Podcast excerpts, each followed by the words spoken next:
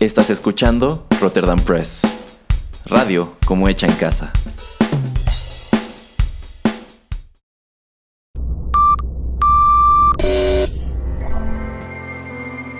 TechPili. Las nuevas tendencias y servicios en tecnología han transformado al mundo. Descubre su impacto y las polémicas que éstas generan. Bienvenido a TechPili. Nuevas tendencias, nuevos dilemas. El programa en donde analizamos la tecnología de manera relajada y divertida. TechPili. Comenzamos.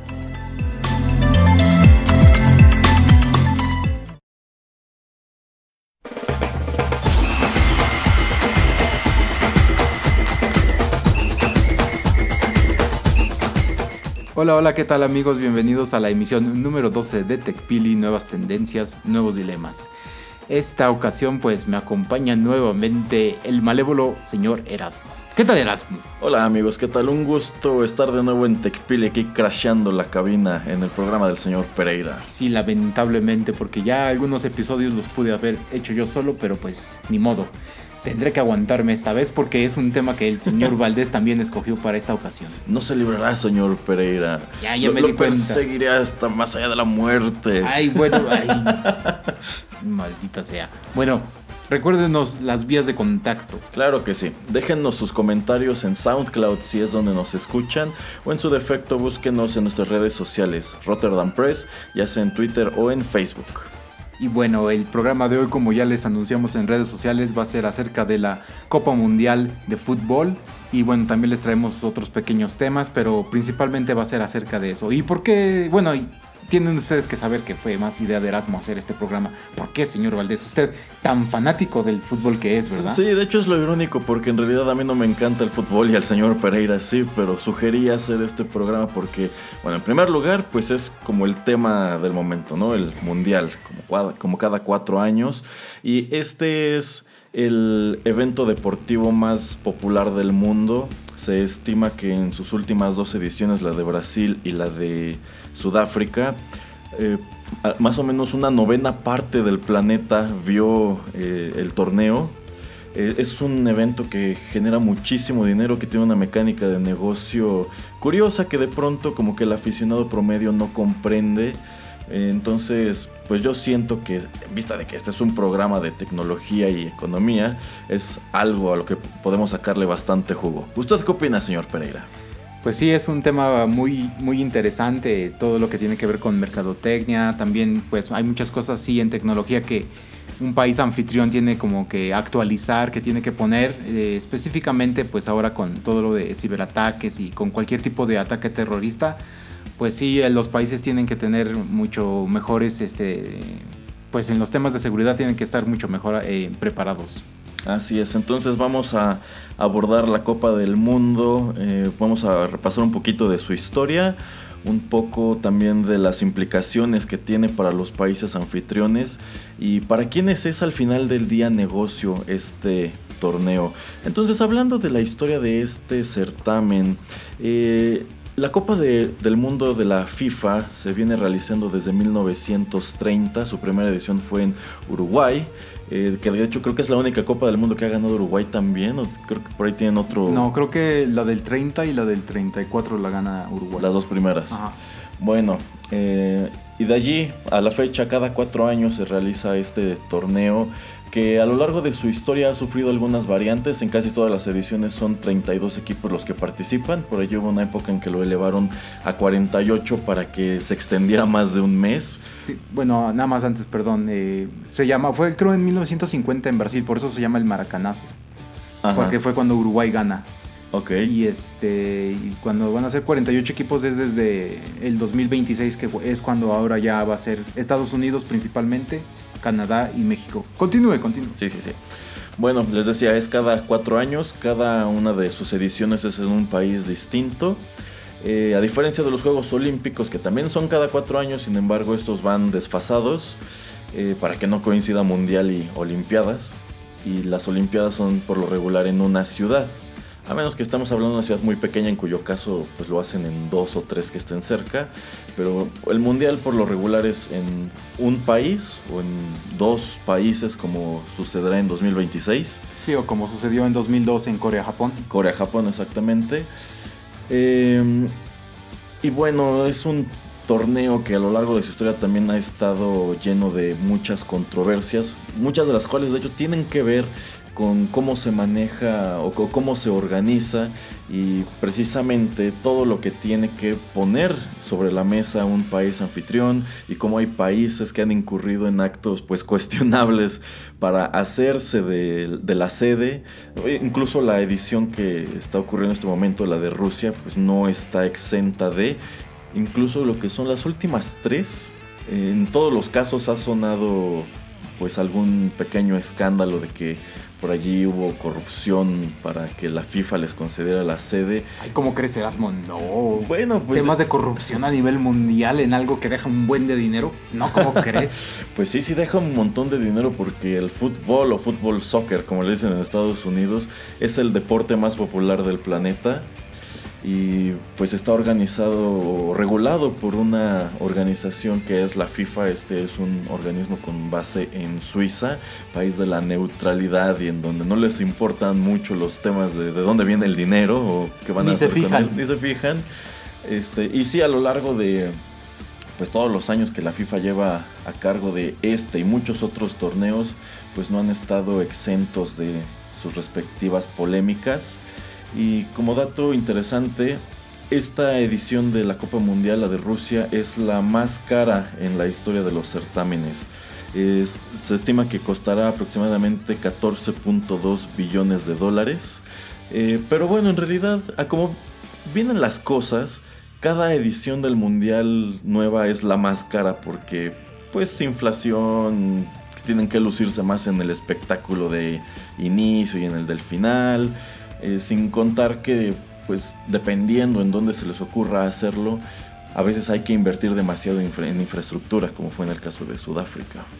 Sí, así es. Y de hecho es bastante interesante porque la FIFA pues no es que ponga dinero, no es que le dé dinero a los países anfitriones. El país anfitrión tiene que poner el dinero y el que se lleva todo por marketing, por derechos de transmisión de televisión, pues es la FIFA.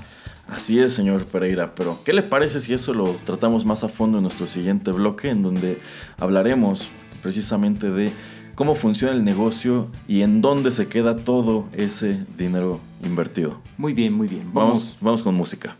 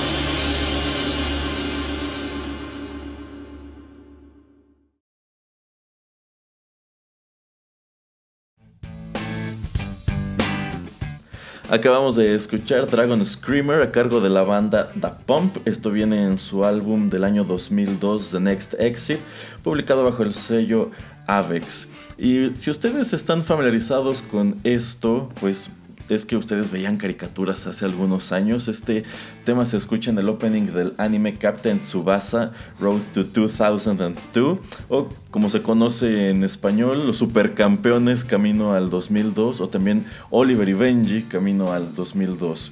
Una serie animada que se transmitió en Japón en el año 2001, posteriormente llegó pues al resto del mundo sabrán que esta serie de Captain Tsubasa o los Supercampeones en algún momento gozó de gran popularidad en México. Digo, a fin de cuentas, el deporte estrella en este país es el fútbol y trajeron una caricatura que va de el fútbol.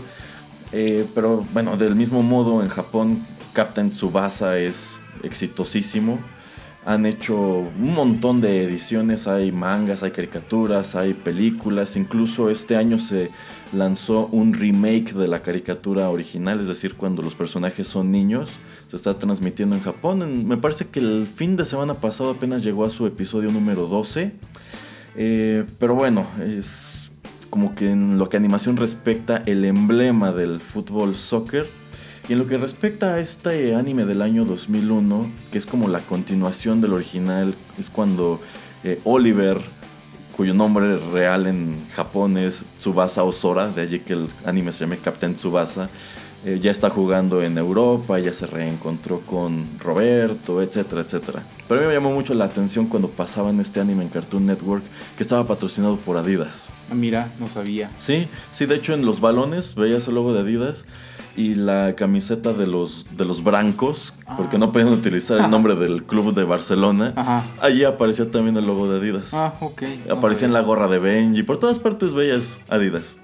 Ay, qué buen, product, qué buen product placement. Qué buen product placement y pues de e, es donde te das cuenta que sí, esto es algo que jala y qué interesante que una empresa que está tan relacionada con el mundo de los deportes dijera, pues yo quiero colocarme allí, ¿no?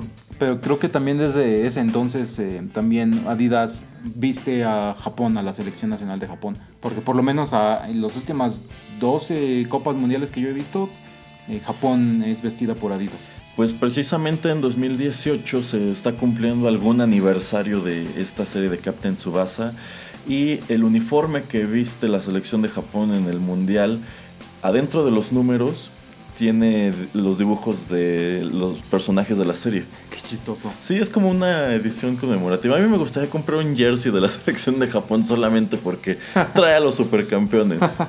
y, se, y, se, me hace algo muy padre porque, ok, mundial, vamos a, a jalar a los supercampeones, Juegos Olímpicos, vamos a jalar a Nintendo.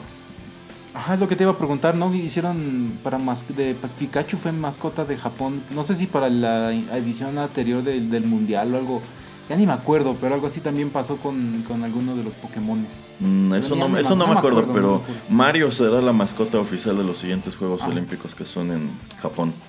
Qué chistoso. Bueno, y no sé si sepas que esta caricatura del 2001, eh, pues yo la original no sé si tenga fin, pero por lo menos esta, eh, según yo, termina cuando va a empezar el mundial. O sea, el primer para antes de que dé el primer silbatazo es cuando termina esta caricatura. Así es, porque esta caricatura la lanzan en el 2001 y se llama Camino al 2002 porque 2002 fue año de mundial. No me acuerdo en dónde. En Corea-Japón. Ah, en Corea-Japón. se, se nota. El, se nota quién, quién, sí sabe de fútbol en, esta cabina. Sí, la verdad, sí. Bueno, eh, el mundial es un elemento recurrente en los supercampeones varias de las ovas van pues de ello, de cuando ya los personajes son adultos y ya están en la selección de Japón todos y se enfrentan. Como que su rival de siempre ha sido Alemania. es algo que se me hace curiosísimo. Porque literal hay dos ovas que son de partidos contra Alemania y tienen hasta su contraparte de Oliver en, el otro equipo y eh, está curioso. Me imagino que para ellos pues es algo así como súper especial. Digo, también Brasil, pero yo creo que los tal vez hasta los creadores piensan que o son fanáticos también del equipo alemán, no sé. No lo sé, pero pues esto nos da a entender que en Japón el fútbol también es un deporte popular. Lo es, eh, y el béisbol. El béisbol también. Y Pues otro dato interesante de Captain Tsubasa es que este es un producto que ha acercado el fútbol a los niños de Japón del mismo modo que lo hizo Slam Dunk con el básquetbol. Pero la enorme diferencia es que el fútbol ya gozaba de cierta popularidad en aquel país y el básquetbol no. Entonces, por su cuenta, el manga y el anime de Slam Dunk metieron el básquetbol a Japón.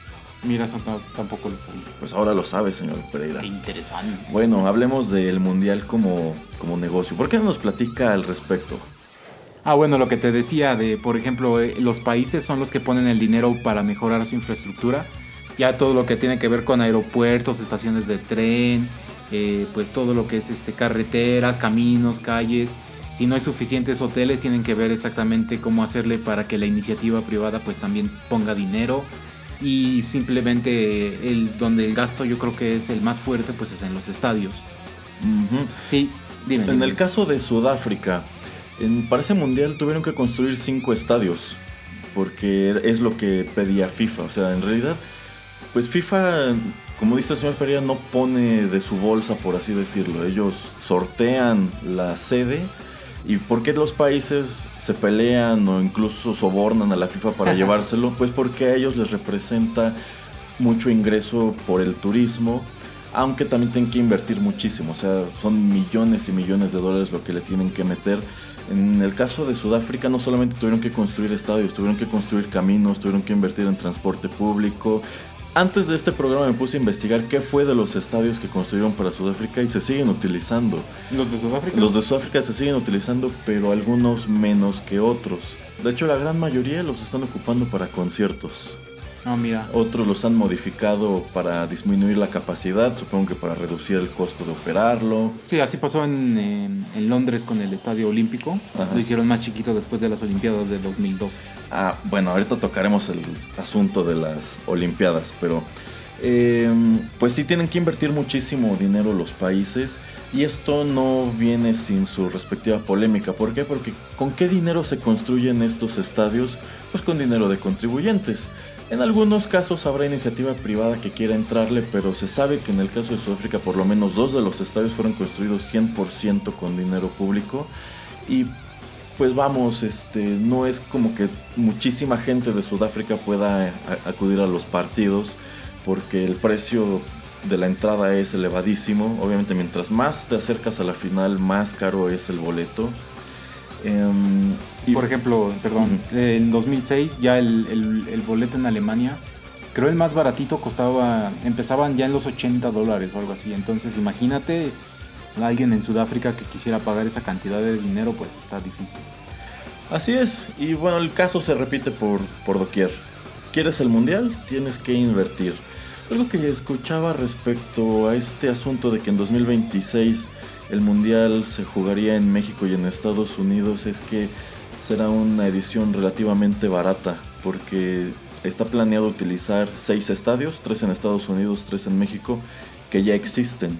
Mm, sí, bueno, mm, digo, faltan casi ocho años, pero en México, pues sí, son en Guadalajara, en Monterrey y en, y en México, en Ciudad de México. Y, no, pero creo que en Estados Unidos son muchísimos más, ¿eh, Erasmo. ¿Ah, porque, sí? porque como van a ser 48 equipos, solamente Canadá y México van a tener 10 partidos. Entonces creo que Canadá también va a tener tres sedes. Y eh, no sé exactamente cuáles vayan a ser. Supongo que una de ellas va a ser Vancouver, la otra tal vez va a ser este Toronto, la capital, y Montreal. Porque hay que darle a los que hablan francés un poco de diversión. Ay, porque también ahí tienen su elefante blanco, que es también su estadio olímpico del 76 o algo así. Bueno, a ver, vamos a tocar ese sí, asunto. Sí, sí, no, sí, sí, pero yo digo nada más Ajá, no, no, pero... Bueno, y nada más hablando un poquito, siguiendo con la conversación de los costos, eh, regresando a Alemania, y mm, por eso también no costó tanto, porque como es un país que le gusta el fútbol y tiene muy desarrollada la liga de fútbol, pues muchas ciudades tienen eh, estadios de más de 40 mil personas. Entonces, pues en donde se tuvieron que gastar el dinero, pues nada más eh, un poco en la infraestructura. Por ejemplo, en, en Berlín existía el metro, pero entonces para ese mundial crearon la línea S, que esa es, va por, ahora sí que va casi casi parece tranvía. Eh, monorriel, perdón, porque va por encima de, de la ciudad. Es una línea especial que te lleva hasta el Estadio Olímpico y que, te, y que cruza la ciudad, creo, de este a oeste. Entonces esa fue, digamos, la única inversión que hicieron extra para tener un poquito de, mejor eh, pues, infraestructura para mover la gente y si tú hoy en día vas a Berlín, pues es una línea bastante utilizada, no es que pues nada más la hayan dejado. Bueno, entonces la FIFA hace su torneo en un terreno que le pone a alguien más. ¿Y de dónde sacan más dinero? Pues de los derechos de transmisión. Todas las televisoras, estaciones de radio, todos los medios que quieren transmitir o repetir los juegos o reseñarlos, tienen que acercarse a FIFA y tienen que pagar los derechos para cualquiera de estas situaciones. Em, y ellos a su vez, bueno, esto es carísimo, o sea, le pagan mucho, mucho, mucho dinero a FIFA para transmitir los juegos. Y ellos a su vez van y revenden estos, estos mismos espacios para qué? Para publicidad. Obviamente un comercial o un anuncio en la final o incluso en el partido inaugural pues es muy caro. Supongo que ellos deben tener incluso estimado que en los juegos que son menos llamativos el precio de los anuncios baja un poco, pero a esto súmenle toda la publicidad que está dentro del estadio a nivel de cancha, los este, banners que de pronto colocan. Vamos, es una derrama de dinero impresionante la que ocasionan. A eso súmenle la mercancía de que el muñequito de la mascota, el balón oficial, los jerseys de los equipos, lo que se gastan las personas que viajan para asistir a los partidos, que no es poco y que es otro asunto que siempre ha estado lleno de pues controversias porque de pronto salen empresas que eh, pues defraudan a quien va y les compra un paquete de ah pues sí mira en seis años te vas al mundial y cuando llegas al aeropuerto y el vuelo no existe, no hay nada. Sí, exactamente. ¿Sabes quiénes son los eh, principales patrocinadores de FIFA? Los que siempre, los que tienen como contrato a largo término para eh, aparecer en los banners ahí en la cancha. No. ¿No? Por ejemplo, es lo, que mucha gente, digamos, se queja, que pues se supone que pues el fútbol es un, es un deporte. Entonces, ¿por qué tienes de tres de los patrocinadores principales? Uno es Budweiser, que es ah, cerveza otro es Coca-Cola, que bueno, se explica solo, y el otro es McDonald's. ¿A poco? Ajá, entonces dicen, ¿cómo mucha gente le, tira a FIFA diciéndole, no puedes tener a estos patrocinadores porque pues ellos no están incitando a tener una vida saludable, o sea, sus productos son totalmente contrario a, lo que tú estás creyendo o lo que tú tratas de promover. Pues es lo mismo que ocurre aquí en México que encuentras mucha publicidad de Coca-Cola, pero los jugadores no toman coca toman Gatorade o Powerade o una de estas bebidas energéticas o en su defecto agua. Ajá, sí, exactamente. Así es. Eh, pues sí, entonces es por eso que los países quieren tener el mundial, porque van a ganar dinero, también van a tener que invertir mucho. Ahora, ahora que anunciaron lo del mundial eh, México, Estados Unidos, Canadá en 2026, pues hay como que mucha, muchos comentarios favorables respecto a esto porque, insisto, este es un país que gusta bastante de ese deporte. Sin embargo, yo estoy seguro que conforme se acerque la fecha no dejaremos de escuchar los comentarios de es que están gastando dinero de impuestos, es que lo otro, es que nos van a poner más impuestos para pagar el mundial, como sucedió con las Olimpiadas. Sí, sí, bueno, ah, de Olimpiadas vamos a entrar, como dice Erasmo, un poco después, pero eh, tenemos que recordar que todos los países que quieren el mundial, pues digamos, ponen una candidatura, también como en los Olímpicos.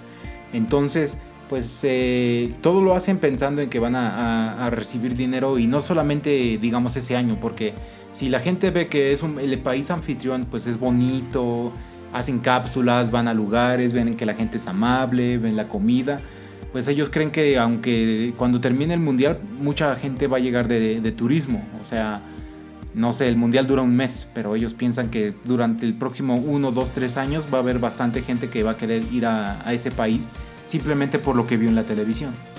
Así es, que yo creo que el ejemplo más reciente es precisamente Sudáfrica, que bueno, ya saben, hablar de África es imaginar países pobres en donde no hay caminos, en donde todavía andan este, a lomos de algún animal, rollos así. Y de pronto pues te muestran las imágenes de cómo es Ciudad del Cabo, como es este Pretoria, se llama la otra ciudad. te das cuenta que pues no está tan gacho como te lo imaginabas, que le metieron dinero y bueno, incluso para ellos los, el hecho de que se hayan quedado allí los estadios y los estén explotando pues se convierte en fuente de ingresos y no para un particular por lo menos a través de impuestos. Que de hecho Sudáfrica es un caso interesante porque así como es popular el fútbol, también lo es el rugby, si no es que más. Y muchos de, los estadios que construyeron para el Mundial de 2010 eh, siguen utilizándose, pero ahora para rugby. Sí, porque la cancha de, rugby, bueno, es un poquito más grande que la de, fútbol, entonces ustedes pueden notar que las líneas pues son diferentes, pero sí, es, más, es bastante sencillo poder usar el mismo campo para, la, para las dos ocasiones. caso contrario cuando es el fútbol americano, porque ahí sí, digamos, con los tachones y todo, destruyen mucho el, césped. Pero cuando es rugby es, es, otro tipo de contacto, es otro tipo de, juego. Entonces el, césped no sufre tanto daño, entonces no tienes que esperar tanto para estar jugando también fútbol, soccer. Señor Pereira, ¿usted entiende cómo funciona el rugby? Eh, sí, pero no lo voy a explicar por aquí. Pero a mí me gusta, a mí me gusta más que el americano. Ajá. Pero es, es más dinámico, es más rápido. Es más agresivo también, ¿no? Em, sí, pero sí y no. O sea, sí porque... Porque yo he visto a estos sujetos de Nueva Zelanda que hasta amenazan a sus rivales de que les van a rebanar el cuello. Sí, con el jaca, se llama jaca. Sí, la jaca. Eh, digamos, es más agresivo porque pues no tienen protección, porque es contacto, pues ahora sí que humanidad contra humanidad. Pero digamos que también el problema con el fútbol americano es que cuando tienes tantas protecciones, falsamente crees que puedes golpear más o que puedes recibir más castigo y entonces pegas mucho más duro. Y digamos que también es rudo el rugby en, esta ocasión, bueno, en, mi punto de vista, porque el juego sigue, entran los doctores a atender a uno de los que están ahí tirados y el juego sigue porque son como, creo que son 15 contra 15 y también hay este con 7 contra 7, pero cuando es gigante que son 15 están atendiendo a uno ahí en medio del campo y si el maldito juego sigue, entonces están locos. Y puedes notarlo mucho en las orejas de los jugadores de rugby. Se les hacen gigantes por tanto contacto que están teniendo. Entonces cuando te retiras de, estar jugándolo vas a tener así unas orejas súper eh, hinchadísimas. Eh, ¿Ellos usan estos cascos? no, no usan cascos. No, no, no. Ah, ok. Solo si tuvieras alguna contusión o algo usas ese como que parece como de, de tela o algo que tiene algo encima como... Ajá para amortiguar tantito, pero no, si no, no. Oh, ya, oh, ya. Y todavía, el ¿qué es? El, creo que es el fútbol australiano, que es como el, entre el rugby y el americano, es todavía más hardcore. Búsquenlo en YouTube.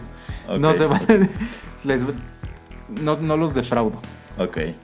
Alguna vez me puse a ver un juego de rugby, la verdad no entendí la dinámica, me sorprendía eso, que pues eran unos golpes tremendos, pero si de pronto se daban un manazo, paraban el juego porque era un foul, dije, eh, momento. No, la verdad no entendí cómo funcionaba, pero en fin. ¿Qué le parece, señor Pereira, si vamos con más música y regresamos a platicar ahora sí de los Juegos Olímpicos y el Mundial? Muy bien, muy bien.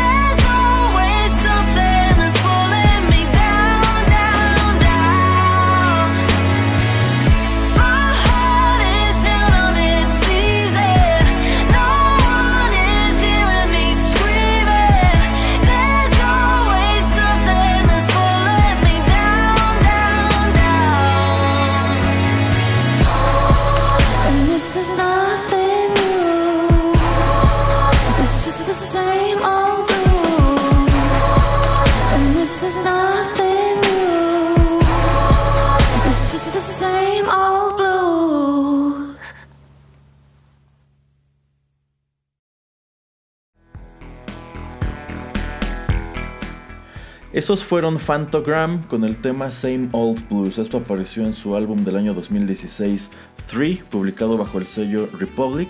Y esta canción forma parte del soundtrack del videojuego FIFA 17, publicado en el año 2016 por EA para PC, PlayStation 3 y Xbox 360. Bueno, yo lo tengo para el Play, para el Play 4. Sale para todos, ¿eh? Ah, sí, sí, sale para bastantes consolas. Es como de, los títulos de deportes, este es uno de los populares junto con Madden. Y bueno, EA tiene una larga historia desarrollando este tipo de juegos. Que lo que yo no entiendo es cómo es posible que hay gente que cada año, porque estos juegos salen cada año, sí. cada año la gente lo compra, que se me pues, hace increíble. Algo chistoso de la serie FIFA es que sale un año antes ahorita tú ya puedes comprar FIFA 19. Eh, en, septiembre, Bueno, en septiembre. Por este año sale 19 y el año pasado salió FIFA 18. Sí. Entonces va adelantado. Hace mucho que yo no tengo en las manos un videojuego de fútbol. Me acuerdo del famosísimo International Superstar Soccer del Super Nintendo. Y alguna vez con el señor Pereira en Guadalajara jugamos, creo que era uno de los FIFA, ¿no? Sí, sí, sí, era FIFA. Este, pero bueno, es una serie popular.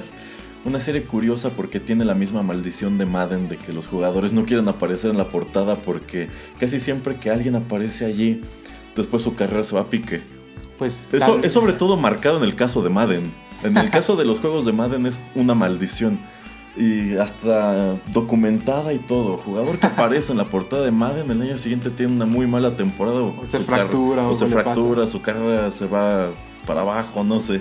Deja de practicarles vudú, señor Valdés. No, no, no, no. Fíjese que otro día podríamos hablar de maldiciones deportivas, porque eso es un tema bien interesante. Podríamos en uno de los especiales, no en mi programa de tecnología. Eso no tiene, no tiene nada que ver con tecnología. Eh, tiene razón, señor. Pero ya regresemos a los asuntos económicos del mundial y ahora sí, comparémoslo con los Juegos Olímpicos. Me comentaba el señor Pereira fuera del aire que a él le parece muy injusto que las Olimpiadas se hagan en una ciudad solamente, mientras que el Mundial tiene a su disposición uno o hasta dos o próximamente tres países. ¿Por qué, señor Pereira? Bueno, imagínate todas las disciplinas que pues, se manejan en una Olimpiada. Entonces tienes que tener para cada disciplina pues el, lugar, no solamente para que el deportista practique o compita, sino también tienes que construir las gradas entonces no es que puedas usar un polideportivo para varias cosas, no, pues como es... El problema también es que como nada más son dos semanas, pues no puedes tener en la misma cancha jugando a las de voleibol y también a los de básquetbol, pues no, o sea, no es que también necesitas varios lugares porque no hay tiempo. Que fíjese que eso es algo que nunca me ha agradado mucho de los Juegos Olímpicos porque en realidad si quieres estar al pendiente de más de una disciplina o dos, es muy difícil. ¿Por qué? Porque al mismo tiempo que están haciendo gimnasia de este tipo, del otro lado del mismo recinto están jugando voleibol Pero qué bueno que tocas ese tema porque ahora sí podemos entrar, inclinarnos un poco a la tecnología. Ajá.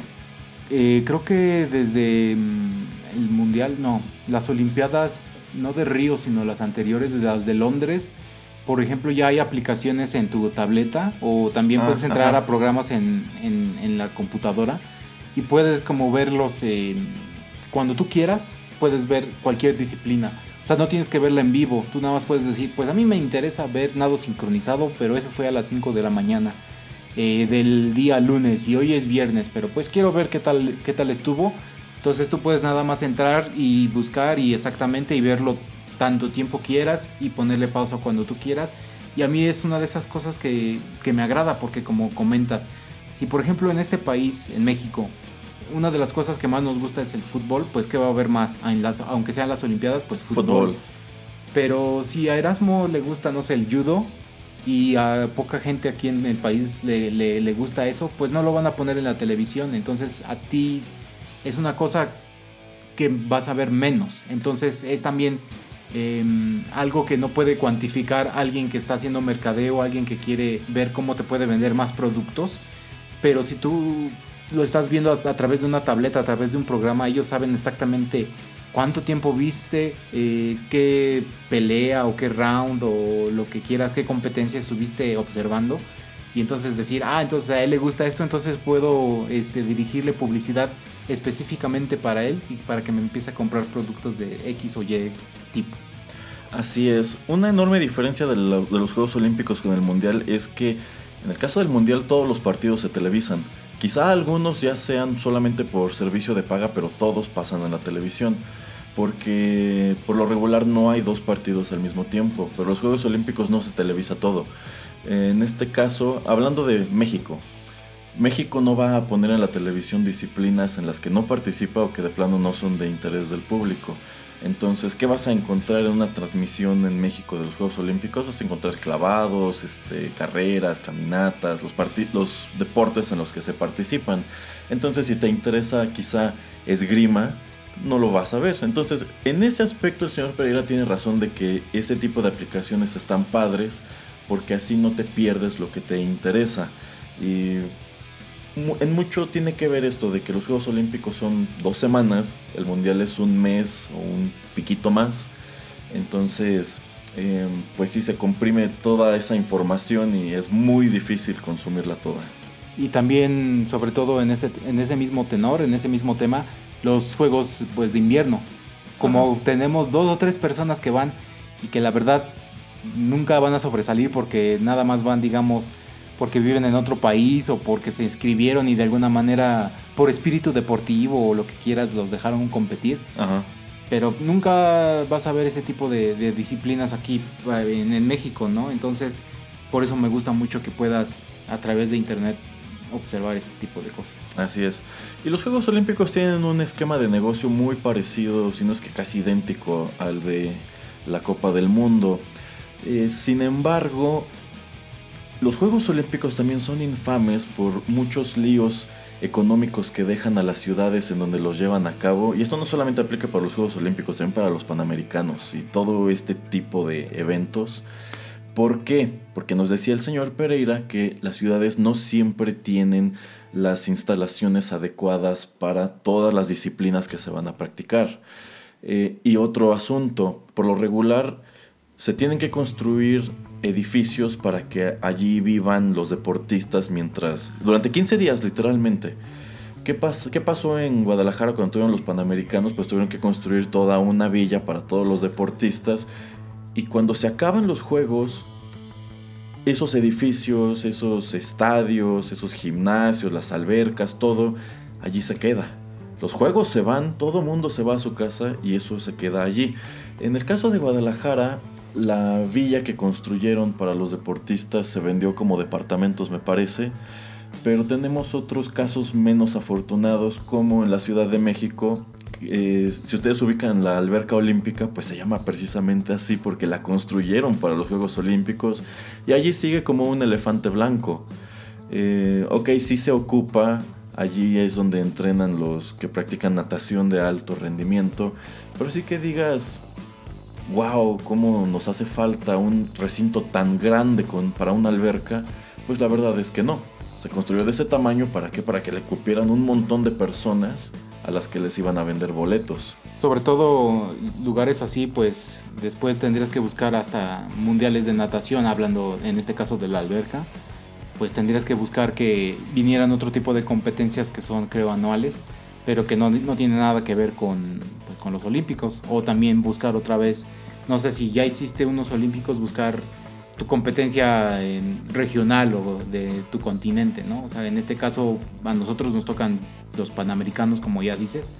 Pues digamos que si México en el 68 hace la Olimpiada, pues no sé, en el 70 o cuando siguieran los siguientes panamericanos, que también los trajeran ahí, pues ya tienes la infraestructura. Pero no hay esa organización. No, no lo hay. No, lo hay.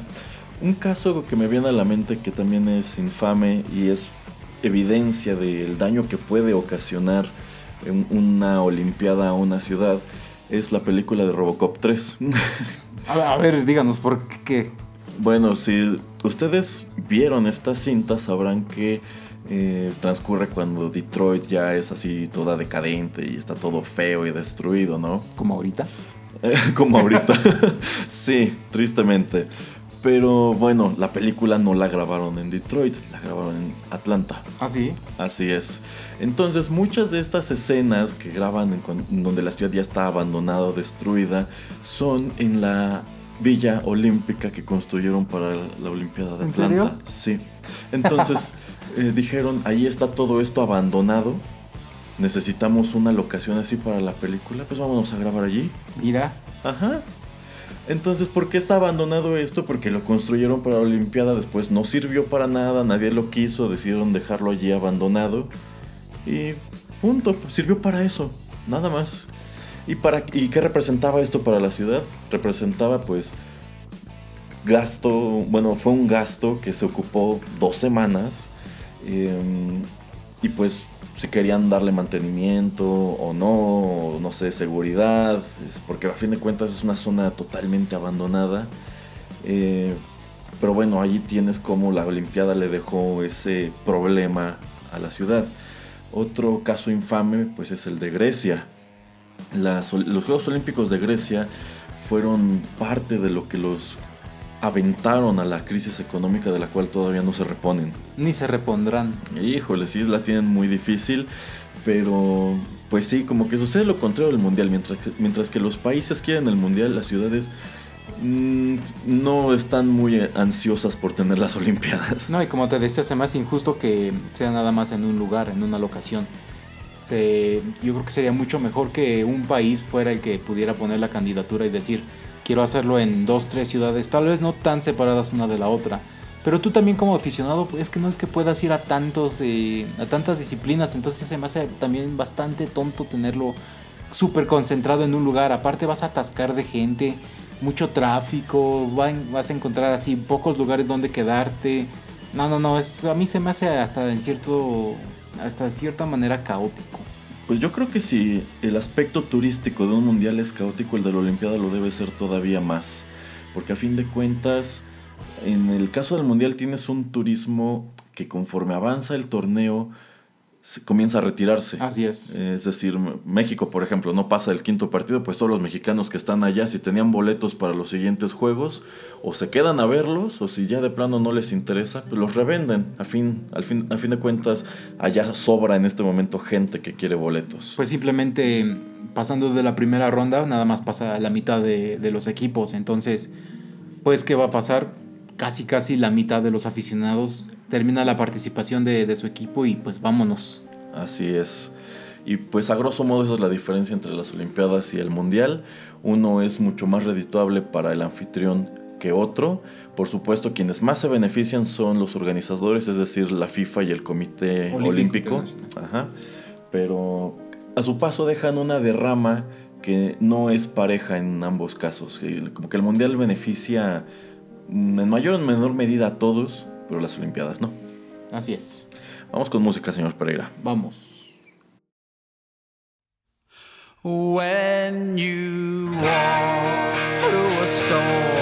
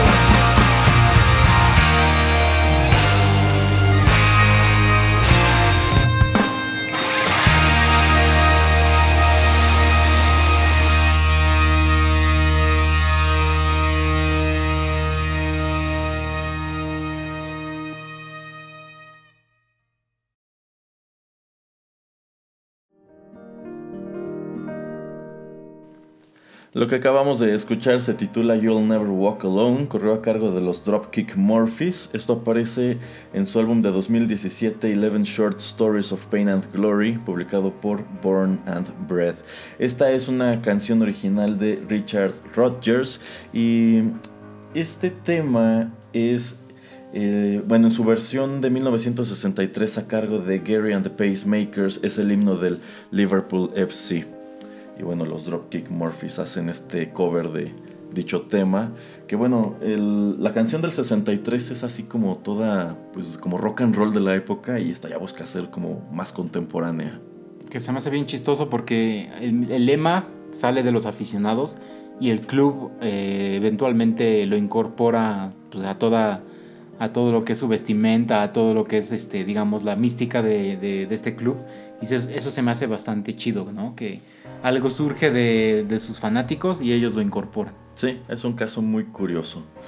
Bueno, eh, les decíamos en los bloques anteriores que a lo largo de su historia la FIFA ha sufrido o ha atravesado cuantiosos escándalos, no solamente en lo que respecta a la manera en que otorgan las sedes de los mundiales, se habla de sobornos que habrían recibido para concederlo a Sudáfrica, a Brasil, ahora a Rusia y el siguiente que es a Qatar, ¿no? Sí. Incluso yo recuerdo que se manejó que podrían cancelar la sede de Qatar por el nivel de escándalo que, que alcanzó en su momento. Pues están pensando que también por eso, um, como una visión a corto plazo, a mediano plazo, el que le diera la candidatura, ahora sí que a México, Canadá, Estados Unidos, están pensando que si sigue saliendo así demasiada suciedad y demasiado escándalo de lo de Qatar, simplemente cambiarlo, o sea, como cancelar la de Qatar y como ya hay estadios y digamos mucha de la infraestructura ya está puesta en estos tres países de Norteamérica, pues es muy sencillo, digamos en cierta manera sencillo cambiarlo. Y esto, ajá. disculpe, esto no es la primera vez que pasa porque pues México 86 no iba a pasar. La segunda vez que el mundial sucede en México, eh, según yo, el mundial iba a ser en Colombia. Y tenía Oh. problemas financieros, entonces eh, dijo, al- no sé exactamente, creo el presidente de la FIFA era muy amigo del presidente de la Federación Mexicana de Fútbol en ese entonces. Y entonces alza la mano y le dice, ay, pues yo te ayudo. Ok. Ajá, así es. Vale, vale. Pues en lo que respecta a la FIFA, mm, prácticamente todos los presidentes de este organismo de los que tenemos memoria han estado embarrados en alguna en algún ilícito. Eh, de hecho, en el año 2015 enfrentaron un escándalo considerable que se llama así el escándalo de la FIFA del año 2015. En inglés creo es FIFA Gate. Eh, algo así, FIFA Gate.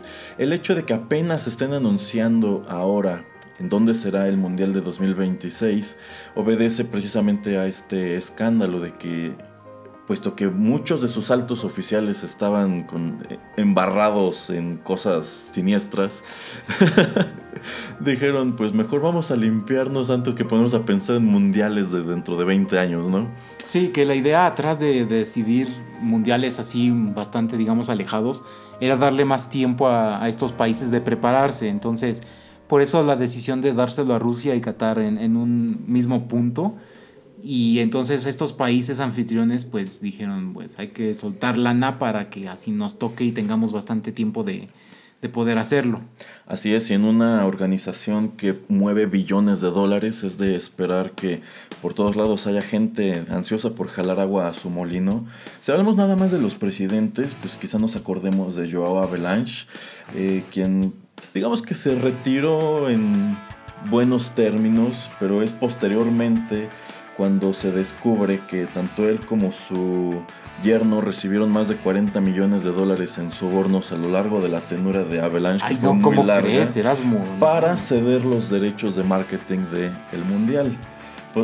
Eh, Posteriormente, eh, Joseph Blatter, que es otro señor que duró allí pues casi toda su vida, Sí, sí, vitalicio, casi, casi hasta lo de eso de, Ajá. del 2015. Durante toda su tenura lo persiguieron acusaciones de lavado de dinero y corrupción y como parte de este rollo del FIFA Gate en 2015 eh, se vio obligado a, a retirarse.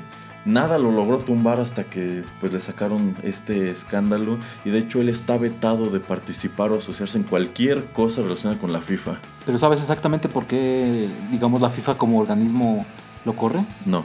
Porque los socios, ahora sí que los patrocinadores principales, eh, amenazaron con irse si no lo corrían. O sea, lo que, como ya te había dicho, eh, eh, Budweiser, Coca, McDonald's, y se me, se me van otros dos o tres que son los principales. Dijeron, si no lo corres, eh, adiós dinero. Y a ver dónde, a ver quién te paga lo que te, te estamos pagando nosotros. Así es, pero es que Joseph Blatter era como el rey de la FIFA, o sea, a donde iba era así como, wow, llegó el, Dictador, el, ¿eh? el dictador, el emperador, y es a lo largo de su administración que el mundial se convierte en un espectáculo asquerosamente redituable, pero bueno, él se baja del barco en el año 2015, lo sigue un señor africano llamado Isa Hayatou, quien a su vez estaba acusado de recibir sobornos para otorgar los derechos de televisión del mundial en la en- adentro de África. Ajá, ajá. Él digamos que entra como interino y ahorita está un italiano que se llama que se llama Gianni Infantino, Ajá. quien aparece en los Panama Papers. Ay, qué bonito. Sí, entonces vamos, este quitan a uno y el que sigue también y el que sigue también y el que sigue también. Yo creo que es cuento de nunca acabar. Cabe resaltar que es bastante corrompible la FIFA porque, digamos, creo son más de 200 los eh, países eh, miembros. Digamos, está hasta Palestina y las pequeñas islas que son parte de otros países más grandes, pues también tienen su equipo de fútbol y su representativo.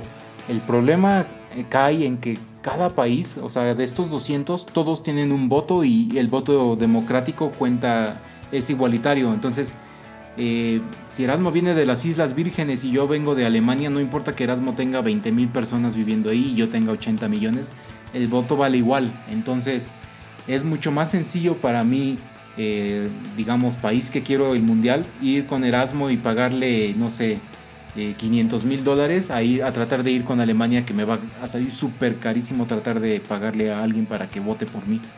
Exactamente. Pues sí, sí es un tema complicado este de la corrupción al interior del deporte más visto del mundo. Sí, y es eso que no debería sorprendernos tanto, pero ojalá pues vaya haciendo un poco mm, de, de menos, ¿no? Entonces, que haya más transparencia, que es lo que, que siempre se pide, pero pues eso va a estar muy, muy difícil, porque siempre van a decir, ay, es que no, no fue, eh, no te estoy dando dinero, Erasmo, te estoy dando un regalo. Ah, por supuesto, por supuesto. Así es.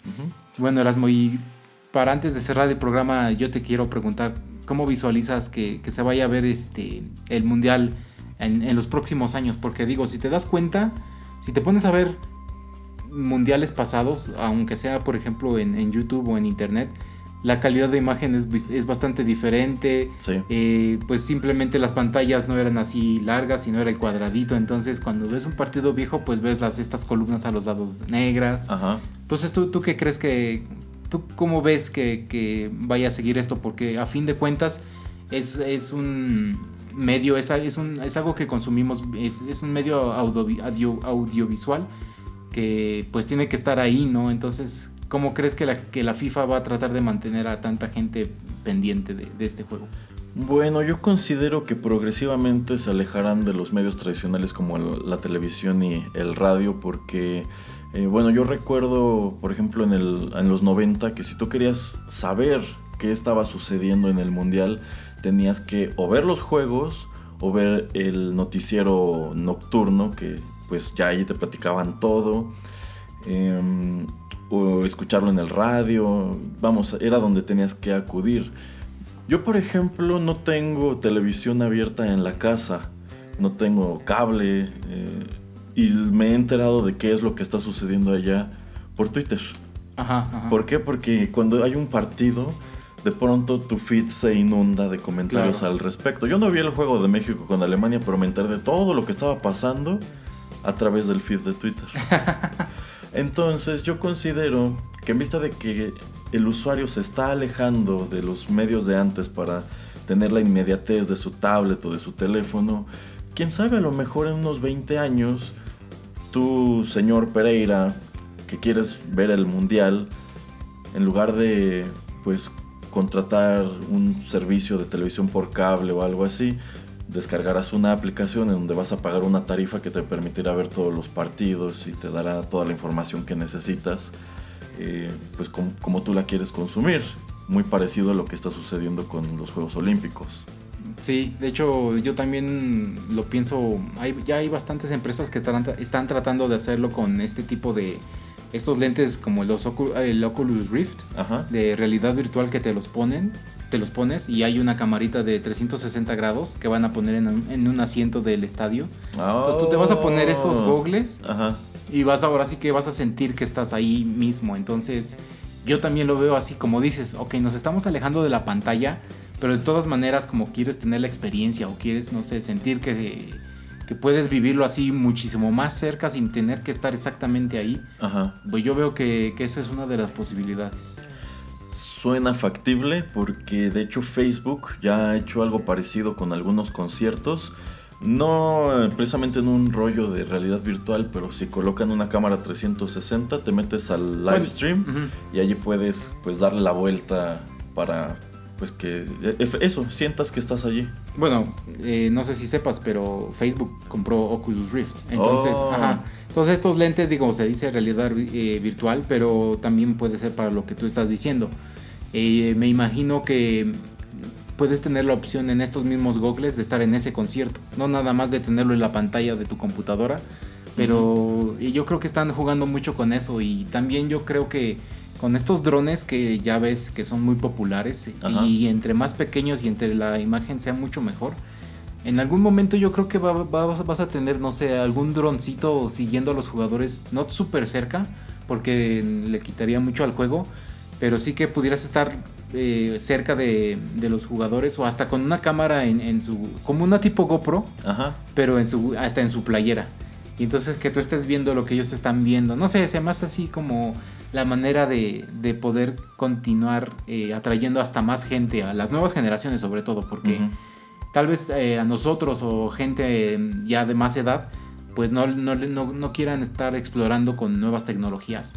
Pero y les y se sientan muy cómodos nada más estar en, en su sofá viendo la televisión o con la familia o mientras están comiendo vi- viendo la tele. Pero como estas nuevas generaciones, hasta nosotros y, los, los más jóvenes, les gusta estar, digamos, a veces solos en, en- en su privacidad, tal vez en su cuarto, tal vez en su departamento solos, eh, viendo la pantalla. Y también, como dice Erasmo, que es lo chistoso, eh, es el primer mundial donde yo estoy en WhatsApp o en Twitter hablando mucho con personas mientras estoy viendo el partido.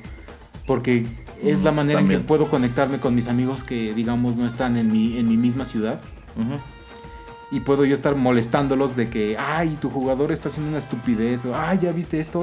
O sea, como eso, el, el comentario en vivo se me hace una de esas cosas que también va a proliferar muchísimo más de lo que, de lo que ya está. Vaya, señor Pereira, me da la impresión de que usted está viendo el futuro. Yo lo hago y no se roben mis ideas. Pues sí, yo considero que para allá es a donde va todo este rollo. Pues algún último comentario, señor Pereira. Pues no, ya no trae, ya, ya deje de traerme estos tipos de temas, ¿no, ¿No es cierto? se, se ve que nada más quiere atraer clics, por eso hace de, de las cosas que están ahorita. ¿Por qué no habló del tenis? ¿Por qué no habló de la Fórmula 1? Ay, usted nada más se va con lo popular, populachero. Pues porque sé todavía menos de esos temas, pero bueno. Muchas gracias a todos por sintonizarnos en esta emisión de TechPili. Los esperamos muy pronto aquí en Rotterdam Press con más y más contenidos. Hasta luego, gracias y luego nos vemos. Bye.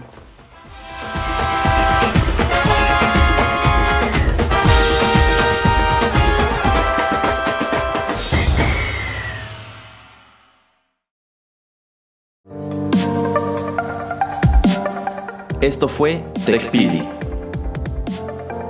Nos escuchamos en la próxima emisión para continuar la charla y el análisis de todo cuanto a tecnología se refiere.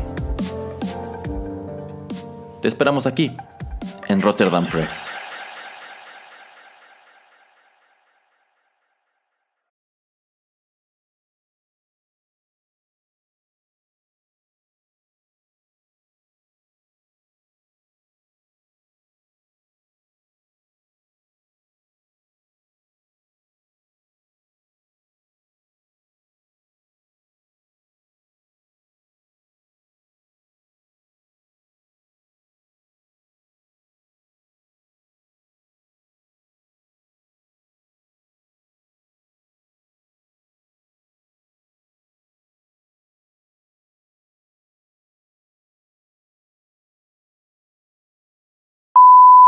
Leche descremada. Cállese, señor Pereira. Acá Acaba- las islandesas Ay, malditas. Erasmo es un corrupto de Ay, mierda. Cállese. Estás escuchando Rotterdam Press.